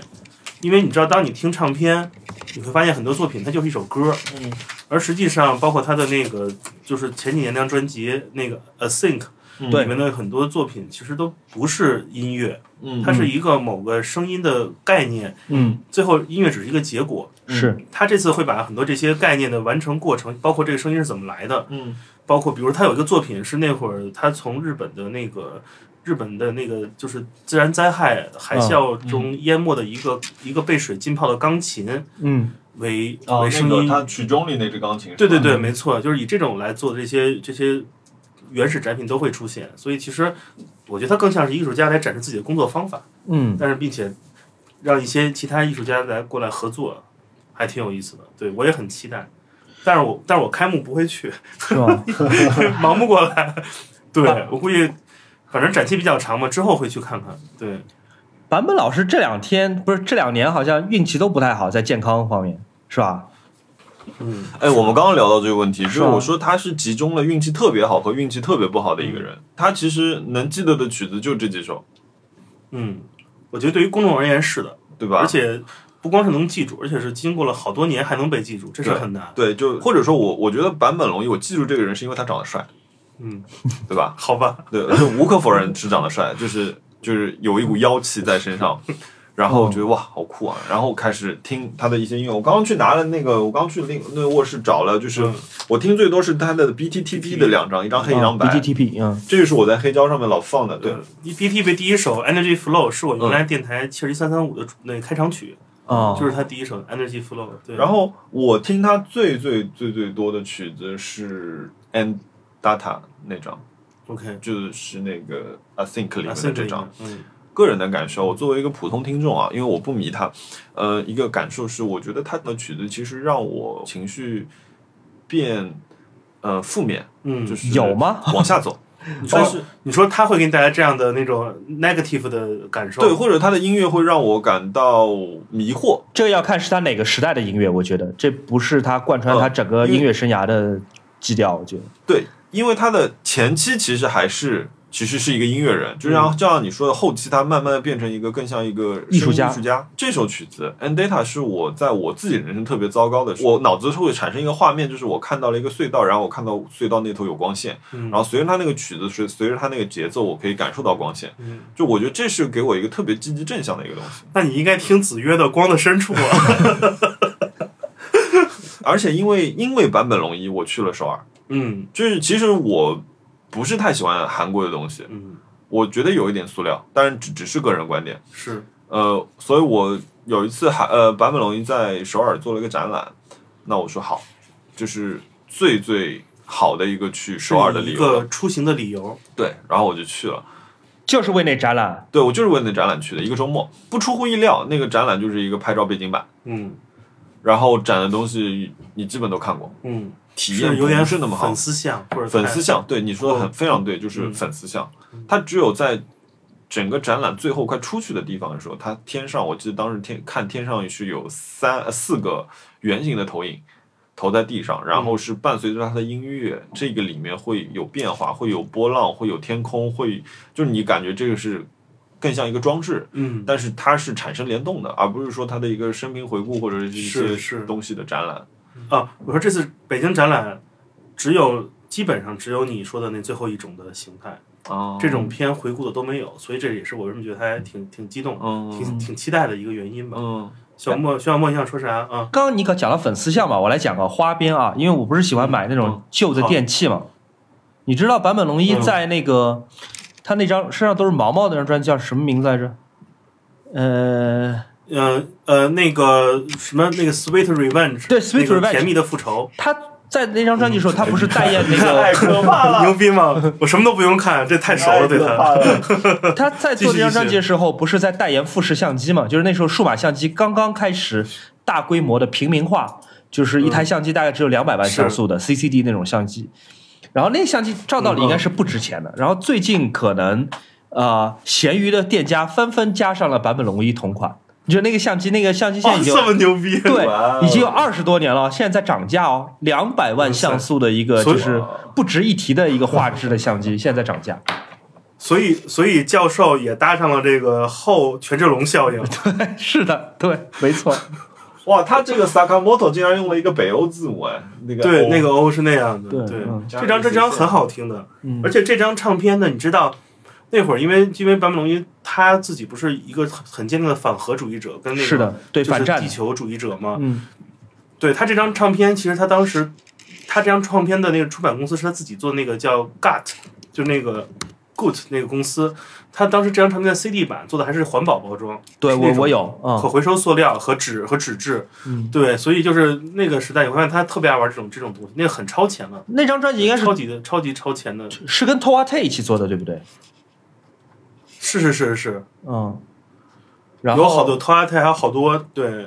然后另外一个花边儿，因为我然后我我特别喜欢麦当娜嘛，嗯就好像就就那一年吧，还是要么就前一年，麦当娜有一张非常有争议的专辑叫《色情 Erotica》，然后《色情》里面有一首、啊 Erotica 有一首打榜大名曲叫做《Rain》雨，嗯然后那张专辑，那张专辑里面就是那那首歌的 MV，坂本龙一在里面客串一个导演， 就是他是那个 MV 的导 太演，逗了，对，而且就特别帅， OK 帅到不行。然后他他在那个他那书的回忆录里面讲说，就他去拍之前，他想的说，哦，麦当娜这样的天后，说挺有意思的，能想得到说找我来客串这个角色。他本来其实也是演电嗯影，也是玩玩票的嘛，演贝托鲁奇《末代皇帝》时候也是玩票，嗯包括后来演那个大岛渚那电影，是对，就演着演着， 就歌而歌而优则演，他就觉得能演麦当娜的 MV 挺挺不错的。结果后来他到了片场，他回忆录写就是说，他到了片场，他发现麦当娜根本没有任何概念，说这个日本人是谁，他他就发现自己自作多情了。以为他就是个群演，对对，麦当娜根本不知道他是谁，唱片公司替他决定的。啊，哇，有点有点心里那个 有有落点差，对对 好对尴尬，对不对？ 对哦嗯对，就像建崔看到别人问是是崔健吗是一样的感觉，这这今天有人问这个问题，就是第一个问题 是 call back 回去了，对你看了是 吗？我看了，嗯嗯， ，OK，哎，你说说你干嘛叫催建催吧？你干你说说吧，呃，我不能说这个是你跟我之间的秘密，好吗？不能让他们知道。谁我没有让我让我说说你刚才说的那个他那个代言相机那个事儿吧，啊啊？因为你知道坂本龙一早年接了好多广告，嗯就是八十年代的时候，你知道纽约著名的那个百货公司 Barnes。嗯嗯 Barnes 纽约那个那会儿入驻上入驻日本嘛，他们进日本是好像是八十年代的事儿，然后至今 Barnes 还在横滨的港口嗯有一个很老很美的一个店，那个店的本身建筑就是那种老建筑，很很很很很复古的那种，然后。他们当时进进到日本市场找的代言人就是坂本龙一，嗯坂本龙一给纽约的 Barnes 跟日本 Barnes 拍了两套广告，他这广告的画面就像他的那个专辑封面那个音乐图鉴一样，就是一个人穿着黑西服嗯坐在那儿弹钢琴的样子，但是这衣服都是来自于 Barnes，嗯，所以其实那个年代大家其实还是挺愿意跟他合作的。对，我觉得他做了很多商业，他而其且实商业属性比另外两个人重很多。是的，是的，我觉得他真的是嗯是蛮蛮带货的。嗯前两年 Kenzo 出的系列不是还把他的都印到了衣服上吗？嗯，对嗯还还是挺挺挺好玩儿。我觉得其实就跟他有关的商业，其实真的很多。但是我觉得可能是因为信息的原因，其实它很多都都是在日那本个市场年向的，代，对，它都日本市场向的广告。嗯但是你对，但你会发现，其实近十几年来，他一点儿商业广告都不做了，就好像这个新千年之后，好像基本就没有太多可看到的东西了。对，就哦慢慢可能就是从商业这条路上，也就慢慢比较那个淡出吧，哦，过了那个那个热诚的期间了。对。哦，但我觉得其实如果如果教授想当我们现在是八十年代末九十年代，嗯他带货那肯定买疯了，我 想是，而且我觉得它有点像而嗯它有点像，就我不知道这样比方是不是恰当，应该是不恰当。它有点像 David Bowie 的情况，是在于他每一个时代，他都会有一个非常醒目和酷的一个形象。他以前嗯很。坂本龙一以前啊曾经是很 glam，、对吧？或者是青年才俊，对的嗯包括他现在就是他维持的他的西装、白发、眼镜的这个造型，也是让人觉得就哇，很很让人着迷的这么一个 Iconic 嗯形象。对，但他每每一个时代的自信风格都不一样。是的，最开始他跟那个那个季野清志郎就是嗯一起录那个著名的著名的歌曲嘛，那嗯个嗯红色魔法那个 Who's Magic 的时候，嗯，那个形象就 就太对，就太很太很牛很逼 视觉了系。哎武道对对对武道馆解散是几几年？对啊！武道馆解散就是那场演出是几几年？就是一直在我硬盘里，是八九年吗？我还是八六年？我记不清了，啊对。那那场演出里面，他们不是画的非常妖艳吗？对啊就那对啊个时候有很非常重的那个 Kraftwerk 那种感觉。因为那个那个时代就是就是这样的，不嗯甭管他们了，就像那个已经在中国搜不到的那个香港二人组，嗯他们当年也都是这样的。那个那个时代是一个表达方式，我觉得那个是是浓妆嗯对，我觉得是基于当时的表演，是一个是那个电视转播和录像、嗯这种媒介是需要这个东西，而且当时的那个艺术整个的氛围也是要塑造这种这种特别的样貌。嗯那会儿做的其实最最前卫的人，其实是一个来自美国的一个这种重唱组合，他们叫做 The Manhattan Transfer，就是嗯曼哈顿变装者。嗯他们那会儿所有的造型都是这个风格，引领那个潮流。他们的造型师是那个谁？是那个上坡高铁给他们 哦，真的啊、做整体好的厉那害个。对嗯，对对，Manhattan Transfer，而且最牛逼的是那个 JPG 上坡高铁还给他们画过一张专辑封面呢，是他亲自手绘的。哪一张啊？对，所以他们都是这一，呃，那张专辑封面是一个红白蓝三色的，封面是一个铅笔手稿，就是嗯你能想象 JPG 他自己的时装手稿的那个样子，嗯嗯嗯是画了那个那个曼哈顿那个 transfer 那个、嗯那几个人的脸和嗯身体，就是那种。特别几何几何形状的，对，所以还挺有意思的。所以我我觉得小小莫刚才说那个，他每个年代都有自己的这个 iconic 形象，特别对。现在你能想到他就是那个一个，就是算中分 头嘛，中分银发加那个小眼镜儿，对对，就是就是老老先生，对对，貌似对徐穿越版徐志摩嘛，对。嗯，对，但他还他还是挺挺激进的，他不像是那种儒雅就是健谈的知识分子，他其实还是一个很激进的一个一个人，他在反战、反地雷这种事情上面还是冲得很前面的。当然，当然，我觉得这个你看他做的作品吧，就有关系。我知道徐小沫很喜欢那个 David Sylvian，对我很在喜欢，他最开始有这个有这个世界公民这个概念的时候，他做过一张专辑，那张嗯专辑的名字叫做、叫做那个 Chasm，就是混乱。对，嗯混乱主义。那张专辑里面，他有一首歌，那张专辑第一首歌就很有意思。那张专辑第一首歌，他找了一个是是这张吗？啊，不是不是，不是这张，对。然后那张专辑的第一首歌就是很有意思，他找了一个中国人拉二胡，找了一个韩国说唱歌手说说唱。那张嗯专辑最后一首歌是找了那个 David Sylvian 合作一首歌，叫做《世界公民》（World Citizen）。嗯，那张我世界的很喜欢，城居民。对对，所以我觉得你会发现，你会发现他从很早就在关注这个事儿，就是打破地域，嗯就是那种是一个很怎么说呢？我觉得是一个很原教旨主义的嗯，这样一个希望者的那种嗯对状态。他但很是这张红的红这版张是吧？对，哦，你想他作为一个录音唱片的，就是收益的受益者，他本身是很反对反嗯版权法的，这个我觉得非常非常激进的。他反对让他赚钱是的我东觉西得，嗯对我觉得自我觉得他是一个彻头彻尾的自由主义者 吧。嗯是在我这看个来，嗯，嗯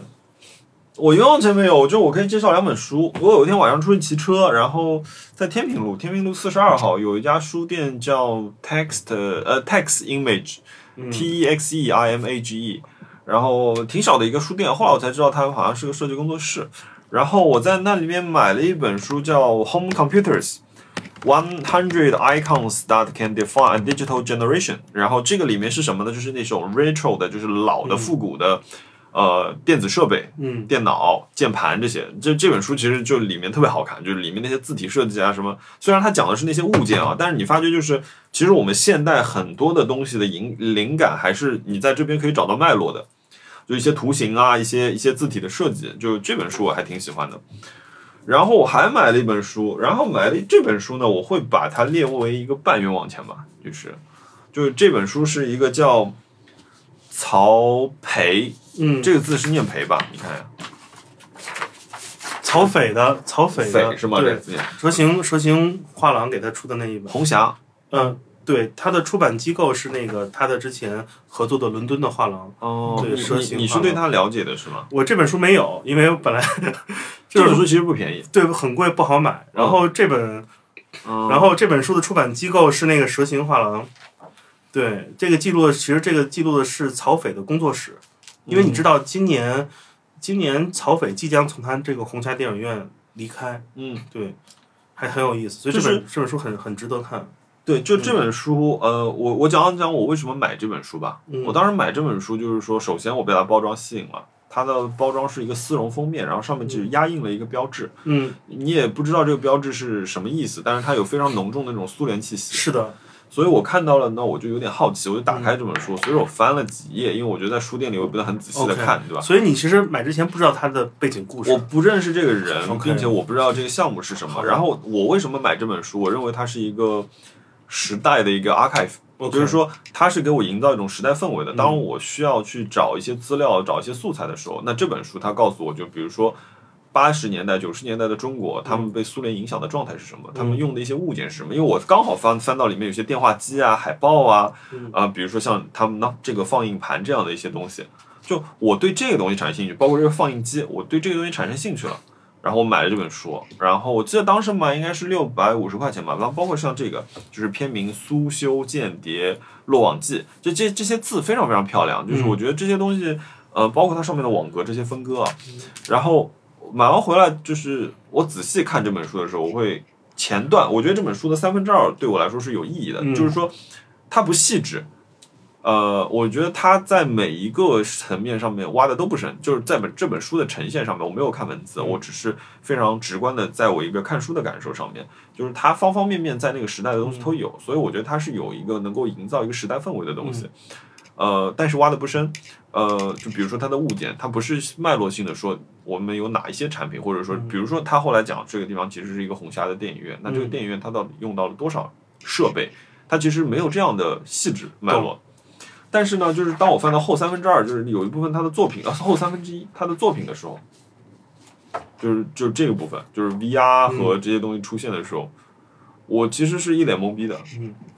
呃，我你有兴趣的话，我给你讲讲吧。但我嗯不知道会不会让这期节目变得过长。我觉得我可以简短的，就是就是大概的介绍一下吧。呃，我我分我分这样给你讲吧。我给你介绍一下什么是那个曹斐和他的红霞的故事。嗯，然后我再晚一点给你看一些我在红霞拍的照片。嗯因为红霞电影院它所在的地方，它是一个很老的电影院，是一个那种社会主义的遗留物。嗯它在的地方是离北京七九八不远的一个区域，这个区域叫做那个电，就是七九八是一个电子厂嘛，嗯它是这个电子厂原来的员工宿舍，它是叫电子城。哦那里面全都是那种很矮的五层的老的板楼，嗯里面住着大量的是电子厂的工人，而嗯红霞电影院正是这个生活区在社会主义时期配套的这样一个娱乐的一个地方。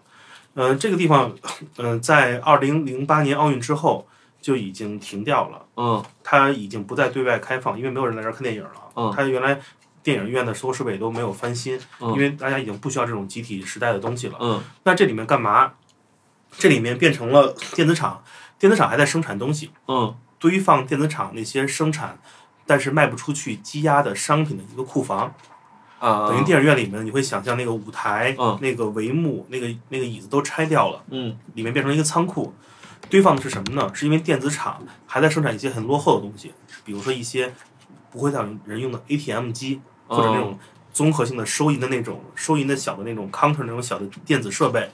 还有一些等等这样的东西，全都是一些积压货品。嗯当时呢，这个地方那个曹斐在北京找工作室，嗯因为曹斐是一个做影像为主的艺术家，嗯他在北京找工作的时候会，他就看到了这个地方，嗯他们把这个把地方租下来之后呢，第一件事儿做了修复跟保护，嗯，因为发现里面有很多过去的那个时代的这些记记忆的东西和文物，嗯其实是有一些比较破乱的状态。嗯现在你走进红峡里面，你会发现里面的东西都是七十年代的样貌，是一点都没有改变，你嗯可以瞬间穿越到半个世纪。嗯这件事还是在四五年之前就已经开始了。那红霞这里面最有意思的是，当时因为这个地方是一个就是这是一个国有企业的嘛嗯，它不能租给曹斐用最大的空间来做作品，嗯它只能把这个电影院的续厅部分，就是就原来就当你进电影院之间那个等待位啊租下来当工作室，所以变成它的一个工作室的地方。最大的地方现在还是堆放着，此时此刻还堆放着那些电子厂生产的那种国有的那种卖不掉的那种那种嗯淘汰的设备，很惨。那这里面包括里面的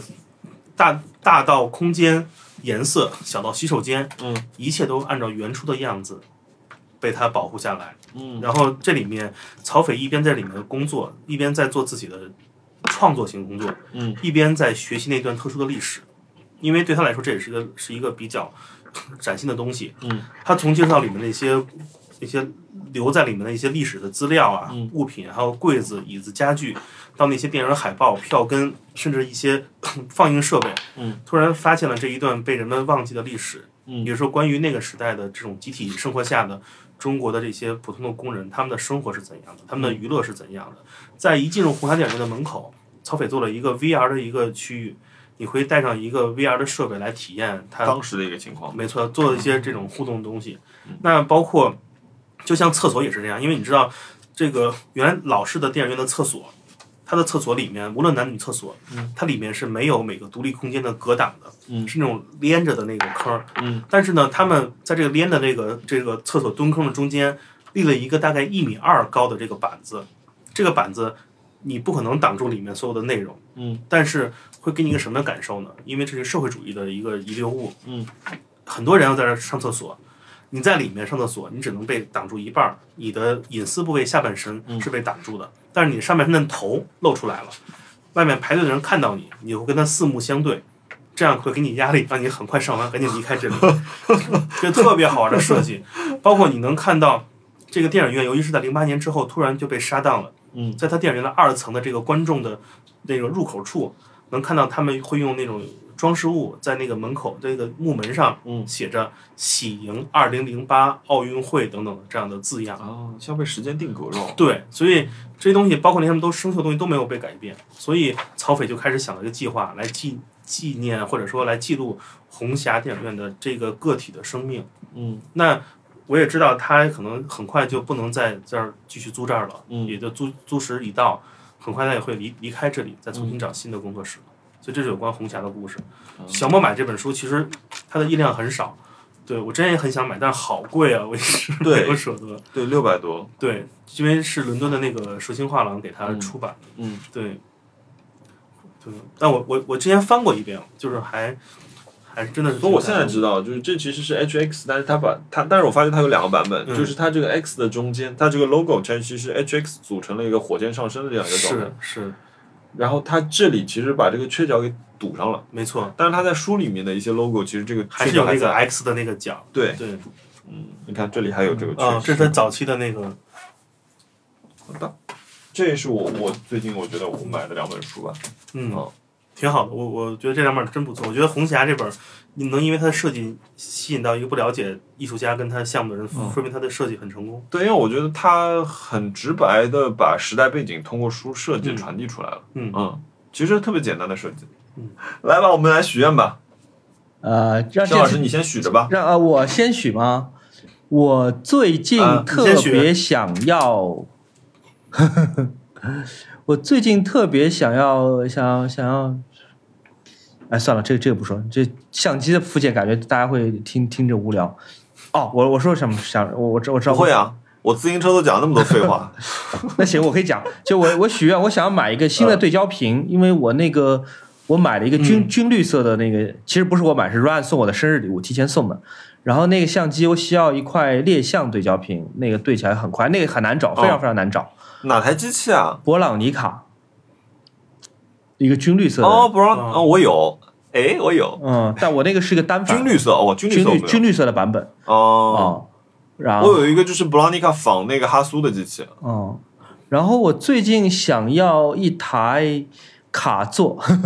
它不是个普通的卡座，它是能够录一个更大尺寸的磁带的卡座，它是相当于开盘带的音质，呃，只生产过 OK 一两年，七九年到八零年先生产的。然后我最近一直在闲鱼疯狂搜那个东西，叫索尼的 L Cassette 卡座，就是特别特别少见，但我一直很很想要。我感觉它这个东西比我那个难难买多了。对，拉扯卡赛大大号的那个，对对对，大号它跟开盘带是一样的音质，非常好的音质。啊、你们说吧。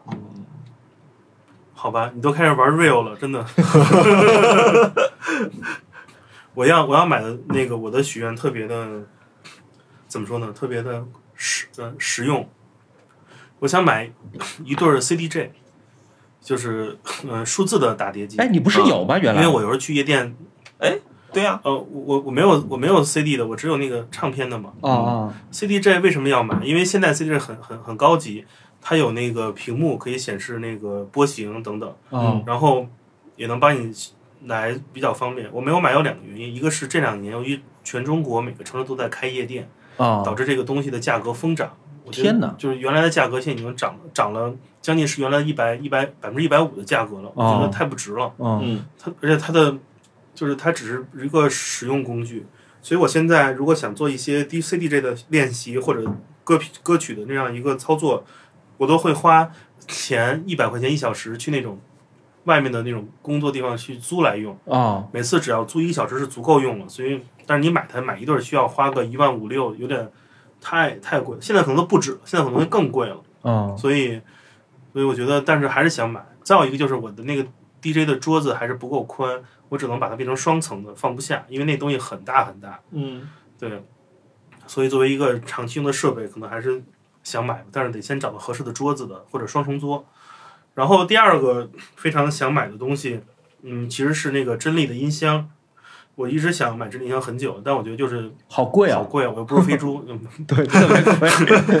但是前一阵儿认识了真理的人，他们真的很给力，给了我一个五折的价格。然后我看完报价单，我还是买不起。真的吗？五折都对，因为我要做五点一的话，就我我的数量一一算，跟我的尺寸要用的尺寸一算就不行。哦，也是。然后我为了这为了玩意买儿真力，我还得单独买自己家里的吸音板，就会更麻烦。我这个怨念再次萌生，是因为我看今年的春晚，今年春晚有一个镜头是很多那个领导坐在一起看小屏幕那个嗯看春晚，他们配配监视器的那个音箱全都是真力的，我当时好酸，我说央视真太有钱了，就是你配那种监视器给这音箱完全没必要，他去配的一水全都是，就是我觉得央央视，我觉得最不缺的就是钱。对我太酸了，实在是。然后第三个想买的话，我可能想重新买一个新的烘烘干衣服的烘干机，嗯，或者想买一个能不能比较好的滚筒和烘干一体机。别买一体机，嗯，不好是吧？还是买呃，的就分体不是你坏一你就两个都用不了了。 OK 啊。对，我觉得烘干机我原来那个时代是不行，我给扔了，我太太老了，我还要买一个烘干机，这是我非常想要的，所以都是比较实用的东西，现在想要的。我最我最近没什么想要的东西，无欲我无最我求最。近花钱有点大手大脚。我有一个许愿，但是我不知道我要许什么愿，就是说我想给我的自行车买一些独一无二的配件。嗯可是呢，我并不知道有什么，所以我现在等于说我顺着 Pinterest，顺着一些就是脉络在往回找，说那些时代里面出过什么奇奇怪怪的东西，还有一些 Instagram，我在找这些东西。然后你其实你也不一定买得到嘛。然后我现在上易贝搜东西都是片假名搜一遍，平假名搜一遍，然后再英文搜一遍， 行吧，对，要不然很难找。啊要跟大数据做斗争的男人。对，但是我就是我知道我想买，但是我不知道买什么，因为我而且因为我前阵子为了自行车，就是说我我就是想要这两辆车落地，所以我不计成本让他们嗯懂落地啊，嗯所以就花了不少钱了，所以最近是比较空的一个状态。我之前看到一个澳洲的那个自行车的一个小众的厂牌，嗯他们呃做了一个东西，是在你的那个自行车的那个那个那个是大梁吗？还是斜梁上？嗯它有一个配件是可以，它那配件特别特别的好玩儿，嗯它就是一个啤酒瓶子的开瓶器。它我的知道 lifestyle 是你骑车，你嗯，可以随身上开瓶啤酒。一个嗯一它一头是开瓶器，一头是扳手，对对对，就那个玩意啊，儿，就那玩意儿我嗯知道，它是装在那个旅行的那个水壶架的那个位置我的。那个我觉得太太酷了，我觉得能一边骑着车突然拿出来，在底下直接就给打开哎呦我喝，那太我爽了。我看见那个那个不好买，嗯，那个东西不好买。我我我有想，因为我还有就是在前刹车孔，人家就放了个锥子，就是一个 OK 往前的一个锥子，我觉得那玩意儿挺好玩，特别像个独角兽，就是就我想买这种奇奇怪怪的东西，但是我有这个想法，所以一直在乱找。嗯，嗯，哎，你说一个人如果自己真的组装了一个特别酷的一个自行车，嗯，然后把它的涂装涂成了那个那个 OFO 或者 或者什么小蓝车， 这到底是为什么？ 这事儿太酷了。但你知道吗？国内的顶级的涂装厂，如果就是像我这辆车，就是车架涂一遍的话，成本是七千块钱。我的天哪！就其实它是不便宜，对，它是一个蛮贵的。因为你别看它虽然是个钢架，它好像挺简单一个东西，你光除漆、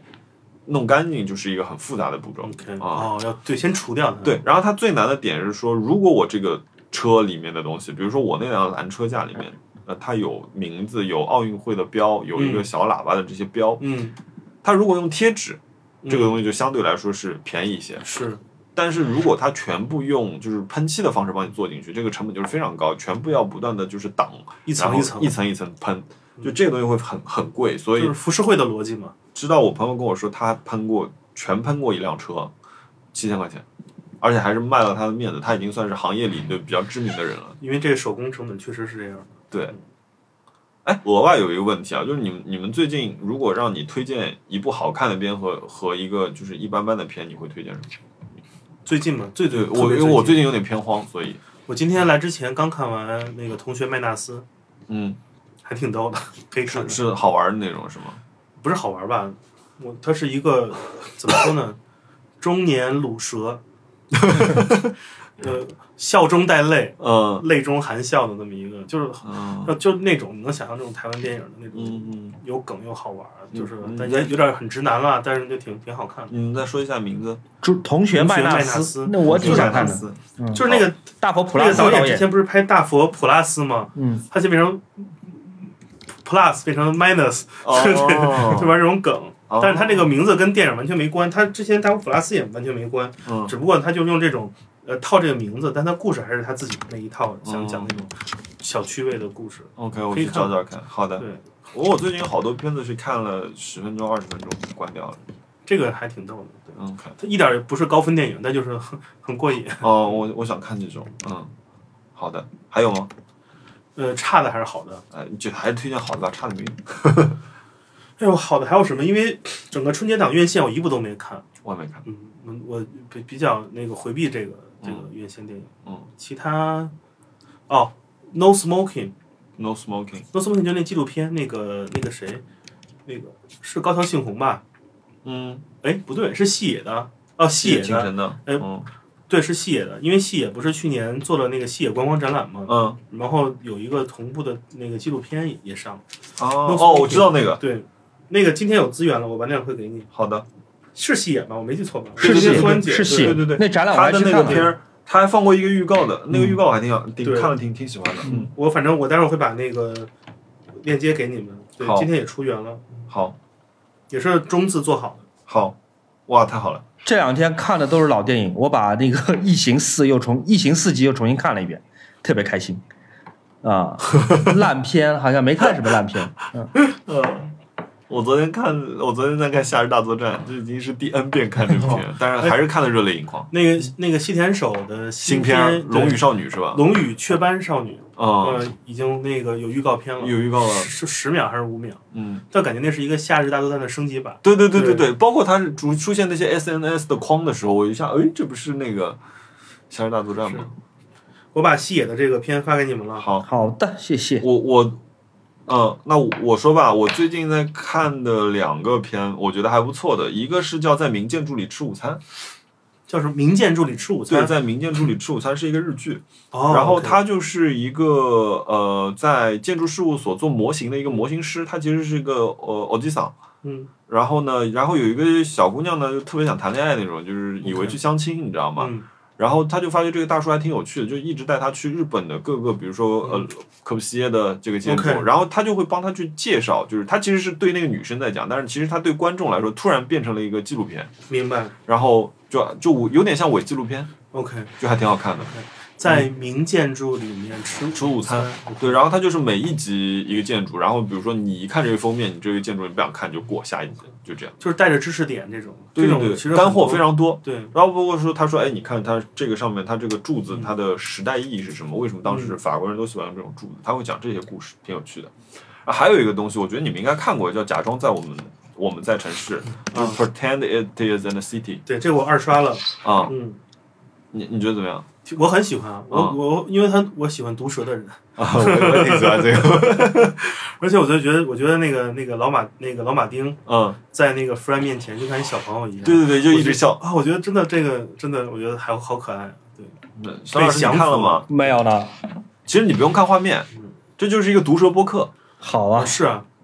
我觉得对我有一天就是坐在电视机前面津津有味的看了两集之后，就忘记关了之后就我觉得就迷啊聊糊聊天类的电视节目，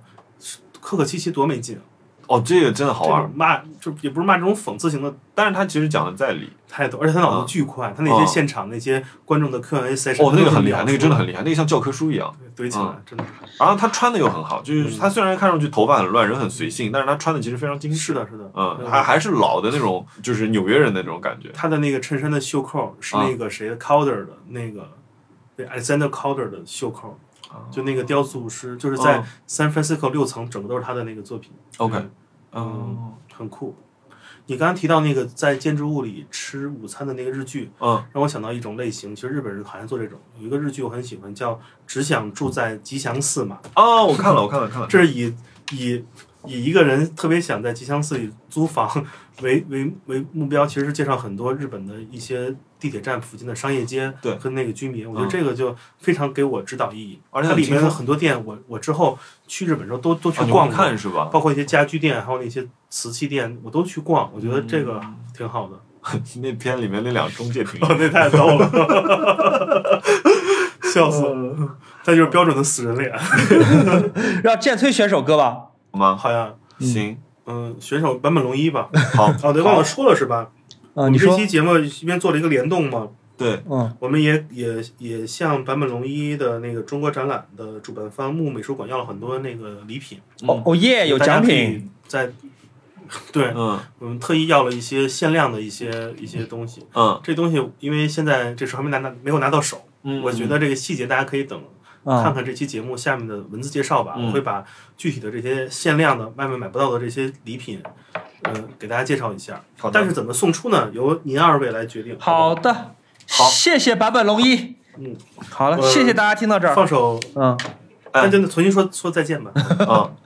我好我来吧，到了再见的时候哎，呀， 怎么说？欢乐的时光总是那么短 暂。让我们下期同一时间再见。难忘今宵， 感恩感恩，哎，我耳机都掉了。拜拜拜拜，大家再见，拜拜拜拜拜拜拜拜。